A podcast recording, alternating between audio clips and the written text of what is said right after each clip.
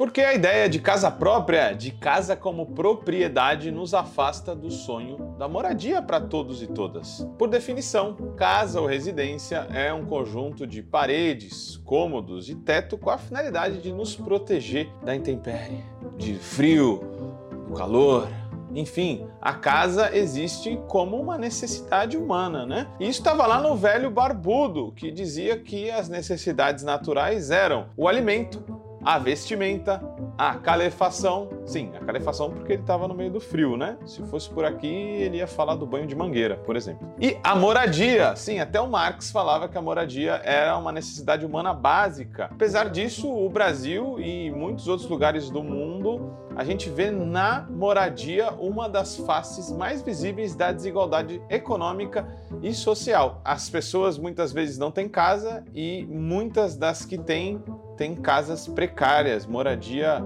é, de fato muito precária em condições muito ruins. O direito à moradia, porém, no Brasil, ele foi reconhecido através da emenda constitucional número 26 de 14 de fevereiro de 2000 e ela ainda está inserida como um direito básico aí da Declaração Universal dos Direitos Humanos, né? É um direito formal, portanto, que não é garantido na prática. E a gente vê que é muito complicado de fato conseguir moradia no Brasil, porque a moradia é controlada por regras, critérios de mercado. E a gente sabe que com a expansão das cidades, a possibilidade de comprar uma casa fica cada vez mais complicado.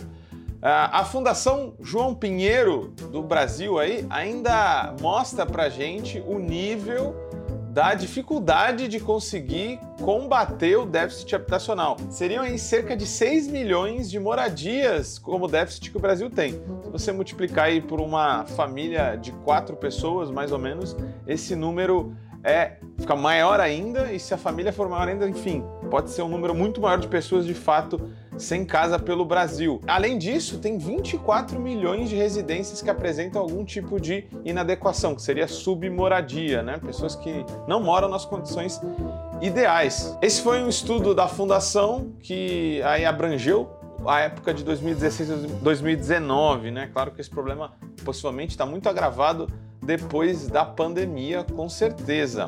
E olha lá, galera, como fica muito claro que acessar moradia pelos critérios de mercado é muito complicado. Para quem está vendo aí, é, vocês estão conferindo uma tabela FIPZAP, né, que fala do preço médio de venda aí por cidade do metro quadrado. Em uma cidade como São Paulo, por exemplo, o preço médio do metro quadrado em dezembro de 2020 estava em impressionantes R$ 9.329. A média de um tamanho, um apartamento de cidade assim comum, é de 73 é, metros quadrados, né? Ou seja, para ter um apartamento médio em São Paulo, aí, nem dos maiores nem dos menores, a gente precisaria estar tá desembolsando cerca de 680 mil. E aí você pensa no seu salário, olha para esses números e começa a ficar deprimido. Jamais terei uma casa, sou um jovem que jamais terei moradia, serei escravo do aluguel. Pois é, aluguéis altos, moradias precárias, submoradias, moradias cada vez mais caras, pessoas vivendo nessas situações. Mas a gente tem que se fazer uma pergunta bombástica. E se a casa própria não for a solução dos nossos problemas? E se essa lógica, na verdade, os aprofunda? Sim, trouxemos notícias polêmicas, verdades aí incômodas é justamente por pensar na casa, na habitação como uma propriedade, a casa própria, por exemplo, que a gente tem um problema para solucionar essa questão da moradia. Quando a casa vira uma mercadoria, ela não vira um fim, mas um meio para acumulação, um meio para especulação também. Isso se vê muito claramente nesse processo aí de especulação imobiliária que está acontecendo a todo momento no sistema capitalista e nas cidades principalmente. Você que está aí na sua cidade, você lembra de algum empreendimento imobiliário, de uma grande obra pública, de até uma melhoria no seu bairro que acabou valorizando a, o arredor dele? Sim, vocês estão vendo aí uma, um arranha-céu, mas pode ser até um hospital, né? Todas essas melhorias, entre aspas, esses progressos, entre aspas, trazem dois movimentos aí no sentido do aprofundamento da especulação e do problema da moradia, né? Quando temos essa melhoria, esse investimento no território, ele, esse, essa mudança territorial acaba expulsando pessoas que viviam de aluguel, por exemplo, ou mesmo faz com que proprietários de, daquele daquela propriedade, daquela moradia naquele local, acabam tendo que sair por causa do encarecimento generalizado do custo de vida naquela região. Um segundo movimento também faz com que os proprietários daquele local é, pensem em especular com a sua propriedade. Né? Você teve um grande shopping que foi construído ali perto. Uau! Meu apartamento, os apartamentos do, dos quais eu sou dono valorizaram. Então, aquele proprietário se sente seduzido a vender e aprofundar o processo de valorização é, da terra urbana. Esse fenômeno acontece até quando uma linha de ônibus é colocada, quando o saneamento básico é melhorado. Isso chega sim até a favela, né? Vocês estão vendo uma foto aí tristemente interessante que mostra que os trabalhadores para sobreviver até reproduzem essa lógica nos lugares aí mais precários. Sim, tem gente fazendo especulação imobiliária até com submoradia dentro da favela. E se a gente pensasse no contrário de tudo isso? Se a gente pensasse na moradia como propriedade de uso importante entender esse termo. Uso individual, mas ao mesmo tempo uma propriedade coletiva. Um bom exemplo para a gente ilustrar essa reflexão de hoje é a FUCVAM, a Federação Uruguaia de Cooperativas de Vivienda por Ayuda Mútua, né?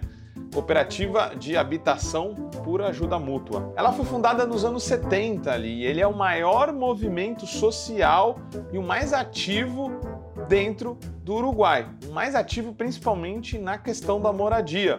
Tem cerca de 650 cooperativas filiadas e pelo menos 35 mil famílias cooperadas. O mais interessante da FUCVAM é que ela agrupa cooperativas de habitação que tem como característica fundamental é, a questão de serem usuários, de, desses usuários se prestarem ajuda mútua e os empreendimentos serem de propriedade coletiva. Traduzindo, diferente do Brasil, onde o movimento da moradia luta pela obtenção da casa e depois que se tem a casa ela vira uma propriedade individual e fazendo com que aquele militante desague ali, arrefeça a militância, o movimento perca poder, na verdade a FUCVAN, como a gente já disse, é um tipo de movimento de habitação de usuários que luta coletivamente pela moradia isso significa que nem sempre os usuários detêm a posse direta daquela casa onde vivem, mas sim eles têm o direito de gozo e uso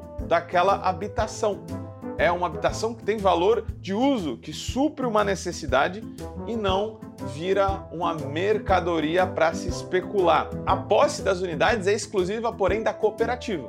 Então as pessoas são donas da cooperativa, cada um tem uma parte da cooperativa e isso não vai especular com o valor como é a propriedade, o apartamento, a casa no mercado comum do capitalismo. Então isso evita e cria uma trava para venda, especulação e uma eventual saída por motivos puramente financeiros do cooperado ali, da pessoa que reside. A pessoa então paga uma parte da cota da cooperativa que tem lastro na construção da casa, no valor que foi para construir aquela casa, não no valor de mercado. Então aquela cota parte não vai valorizar ah, ao bel prazer do que o mercado imobiliário está querendo fazer, né? Com as leis de mercado.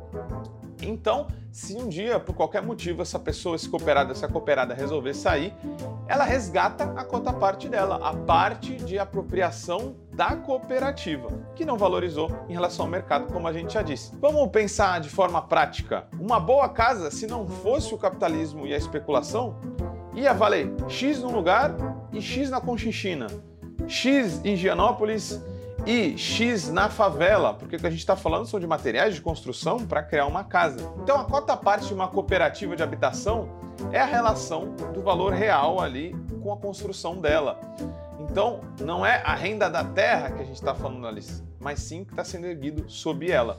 Quando a pessoa sai, ela resgata o valor, como eu já disse, a gente vai entender bem com uma alternativa prática, né? E agora a gente viaja para Barcelona. O exemplo de Barcelona é muito interessante. A gente trouxe o empreendimento é, organizado pela cooperativa Sostre Civic, chamado empreendimento La Balma. São moradias cooperativas em La Balma, no bairro catalão ali de Poblenou, que é um conjunto de 20 casas que tiveram cessão de um prédio municipal para se estabelecer.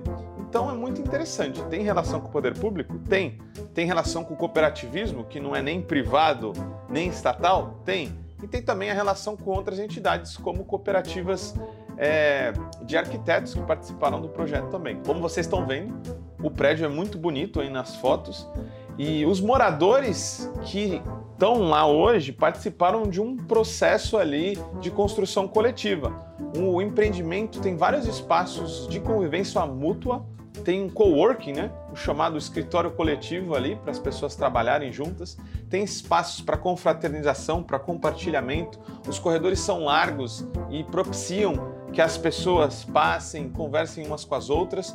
A proporção de espaço entre a entrada da moradia das pessoas e a rua é muito maior para que esses espaços de convivência sejam de fato valorizados. E aí vocês estão vendo aí a foto dos moradores aí que estão felizes nesse novo empreendimento, né? Os corredores largos, os espaços de convívio. E o mais interessante, né? Como a gente já disse aqui no cooperativismo de habitação, as pessoas são donas da cooperativa, não exatamente da casa. Isso quer dizer aqui que o Gaspar, que está nos filmando agora, ele vai poder entrar de tanga chutando a porta para pegar o açúcar da minha geladeira, porque a casa é de todo mundo, que é uma zona? Não, não é isso. É bem diferente, na verdade. Vamos falar sobre como é que é o financiamento e a apropriação de fato das casas e da cooperativa. Em Nabalma, o exemplo é muito interessante, né? Os cooperados eles aportam 20% do empreendimento, do custo do empreendimento como entrada, e o resto do financiamento, de 80%, é feita por um banco ético que se diz lá pela Espanha, né? Na Espanha tem um mercado financeiro já grande de bancos que só emprestam para empreendimentos com impacto social bacana, né? Então as pessoas pagam um tipo de condomínio para fazer esses custos, para suprir esses custos, os custos de manutenção ali da cooperativa de habitação. E se eu quiser um dia sair, eu me despeço do Gaspar, que é o meu vizinho, que não tinha chave da minha porta, né? Que morou ali do meu lado, falou bye bye, Gaspar, e resgato a minha cota de 20%. Então, os moradores têm esse espaço de convívio, de lazer, de solidariedade e de democracia como valor de uso e não como mercadoria. Essa forma de apropriação ela evita a especulação, como a gente já disse, e é a valorização insana que o capitalismo produz. Essa, esse tipo de moradia já está abrangendo aí cerca de 2 mil é, habitações só em Barcelona, tá bom? Então é muito interessante a gente entender que isso pode sim ser uma alternativa com grande escalabilidade para resolver os nossos problemas. Por hoje a gente quis dar só uma introdução nesse assunto. A gente vai trazer mais esse papo por aqui, entrevistar algumas pessoas. Mas o importante é dizer que é possível substituir a mercantilização da moradia pelo princípio do cooperativismo de habitação. Então, nesse tipo de cooperativismo, a gente substitui a apropriação individual e mercantil da moradia pela cessão do uso do solo e a propriedade coletiva, sem especulação. É a casa com uso individual, mas uma casa nossa, não minha, porque o que a gente apropria é a cooperativa de habitação. O que a gente aprende também com isso é que essa é provavelmente a única maneira de conseguir garantir moradia para todos no capitalismo, porque a gente já parou para pensar, né? Todo grande empreendimento expulsa mais pessoas do que atrai. Isso é uma alternativa sim de grande escalabilidade, porque em alguns países ela já representa uma fatia importante do parque de moradia, né? Quando a gente fala um parque de moradia, é do conjunto de todas as casas de um país. No Uruguai, o cooperativismo de habitação, as casas cooperativas representam 3% de todo o parque de habitação. Dinamarca e Suíça representam 8%, galera. Pois é, puxa aí a sua poltrona, vamos aí para o nosso centro de convivência dentro dos nossos comentários aí dos nossos debates, porque a gente fica por aqui hoje com essa ideia e esse sonho de moradia cooperativa e ela como uma alternativa solidária para morar e de estilo de vida também. Então a gente fica por aqui. Peço um eco clique, um eco compartilhamento. Eu sou o Guilherme Prado e vou ficando por aqui, sonhando com que eu não precise vender meus rins para ter um teto. Abraços. Como todo trabalho independente, esse podcast pode estar por um Trix, ops, um Pix, ou melhor, um Tris, sem o apoio solidário de seus ouvintes. Portanto, se você já se divertiu conosco, se enriqueceu, se informou ou se fomos apenas um passatempo para você, nos ajude para que continuemos existindo. Sem financiamento, sem independência. Portanto, ajude o Vozes Livres se tiver consciência. Isso pode ser feito pelo nosso apoia-se barra podcast Vozes Livres ou pelo Pix, pelo e-mail podcastvozeslivres.gmail.com, escrevendo no assunto a palavra Vozes.